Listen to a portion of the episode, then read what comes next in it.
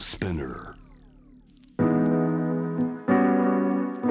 グローバーがお送りしております J-Wave JAM THE PLANET ニュースエキスパートは東海大学国際学部教授で言語学者アルモーメン・アブドーラさんですこんばんはこんばんは。السلام عليكم。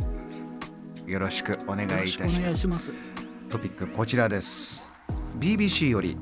スウェーデンでコーランを燃やす数十億万人の怒りとスウェーデン製品の不買運動が通信サイトのトップにというこのニュースの解説。まずはスウェーデンで一体何が起きているのか。このコーランを燃やす。そこにカウンターとして怒りの声。スウェーデン製品の不買運動一体何が起こったんですか？はい、えーまずはこのニュースの背景ですね。ええー場所はまあスウェーデン。まあ北欧のイメージっていうのは結構穏やかな感じだと。私も実際何回か、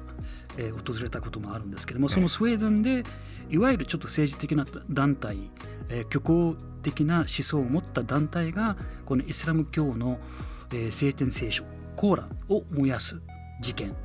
って言っていいかな？起きたということです。なぜもねそこ、うんそういったことをしたんでしょうね。そうなんですね。まずはこれはあのまあ初めての話じゃないですあそうなんですね。コーランが燃やされる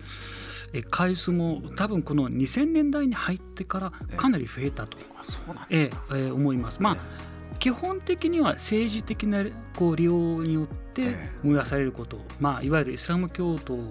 に対する一つのヘイトスピーチ的なヘイト、まあ、的な気持ちを向けるための一つのイスラム教皇を一番大事にしている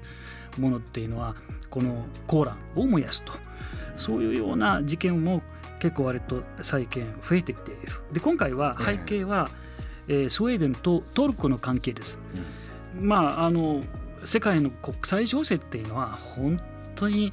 重層的に全部つながっていると言っていいと思いますけどそれがまた、えまあ、一つの注目のところになるんですけれども、はい。ロシアのえーウクライナ侵攻で、い、わゆるこの、えー今まであんまり NATO に対して本当あんまり加盟してなかった、えーフィンランドとスウェーデンです今まではあの中立的な中立的な立場を保ってた国々が今変わってきてますね。そうなんですね、うん。まあ、単純にウクライナのような情勢を見ると自分たちもどっか国の防衛とか、はいまあ、それに、まあ、いわゆる不測の事態に備えるためにはこのお今まで関心がなかったスウェーデンが NATO のお加盟しようと考え今申請をしているというところですね。はい。ところがこう NATO のえーいわゆるメンバーであるトルコはそれを反対しているんですあね。なるほど。はい、うんうんでなぜ反対しているかっていうところは、まあ、トルコの言い分なんですけども、はい。まあ、スウェーデンは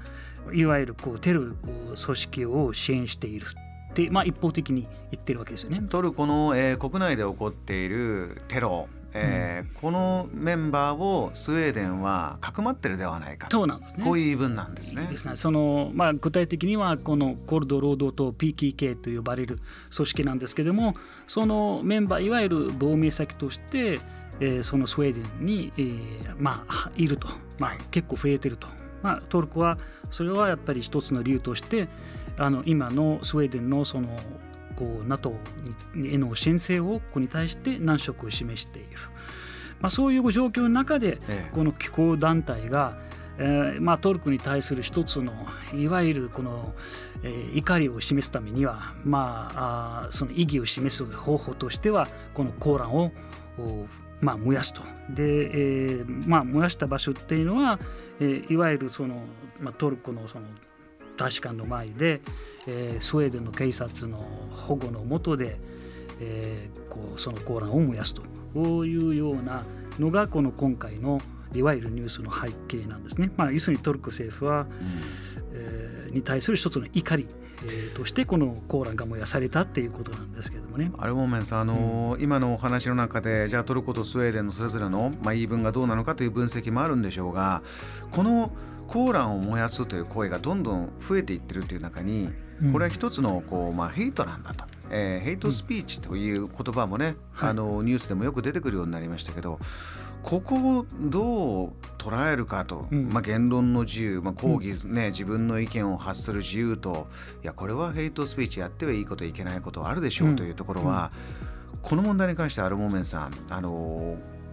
こうイスラム世界ではどういうふうに捉えられてるんでしょうか、うん、これはねあのイスラム世界を超えた問題だと思います、うん、要するにイスラム世界の話今回はケースとして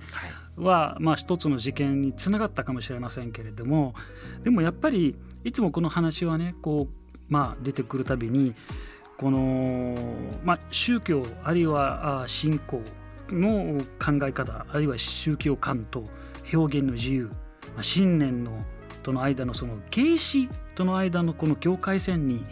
関連してどう捉えるべきか、うん、つまりこの言論に自由イコール、はい、あの相手を傷つけるとか気持ちをこう軽視するかその軽視してまで良いのか、うん、そういう辺のいわゆるその価値観ですよね。はい、で価値観というよりもこれは私たちこうこの今人間社会において、まあ、共有しているいわゆる価値観なので、えー、どうもこの問題が出てきた時にはいやこれは言論の自由だって言って、えー、まるでこうこうものなんて言いますかそのえ相手のその信念とかそういう宗教を軽視することはイコールこう言論の自由のように捉えられがちなのでそこはもちろんあの問題、えー、になっていると思いますけど、ね、で2つのいわゆるこう相反するこのビジョンみたいな感じで浮かび上がってくるんです。けど、はい、でも相反するのではないと思いますけどね。イスラム教の場合は、まあ、イスラム教のこのこういわゆる思想ではあの絶対相手の思想をこう尊重すると、えー、そしてそれを傷つけるような行為、えー、絶対それは認めないと。これは相手が例えば例えばその生きようとでも何でもそれはまあその、えー、いわゆるそれは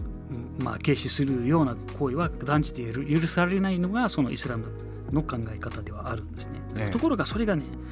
どうも私たち今のいわゆる声優あるいはグローバル化の中で、はい、何でも言論の自由という名のもとで許していいとこれはあんまりいいメッセージではなくむしろこうヘイトスピーチにこの、えー、いわゆるその一つの正当性を与えてしまう。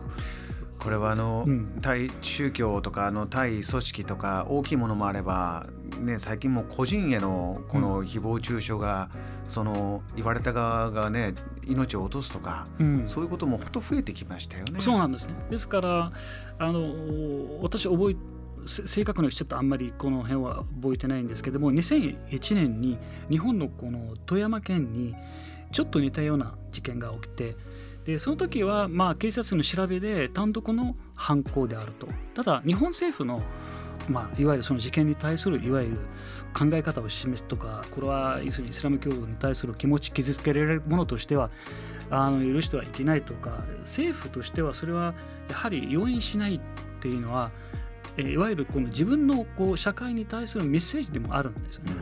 それでもその、まあ、今回その出た声明っていうのは、はいはいまあ、注目すべき面白いところっていうのは、ええ、首相はですね、まあ、首相はまあ難色は示していて、えー、そしてあの腹を立てているすべてのイスラム教徒との連帯を表明しているんですが、うん、彼は言うにはこの表現の自由は、まあ、民主主義に欠かせない要素ではあるんだけれども合法であることが必ずしも適切であるとは限りません。そして私もその言葉そのままですね使って、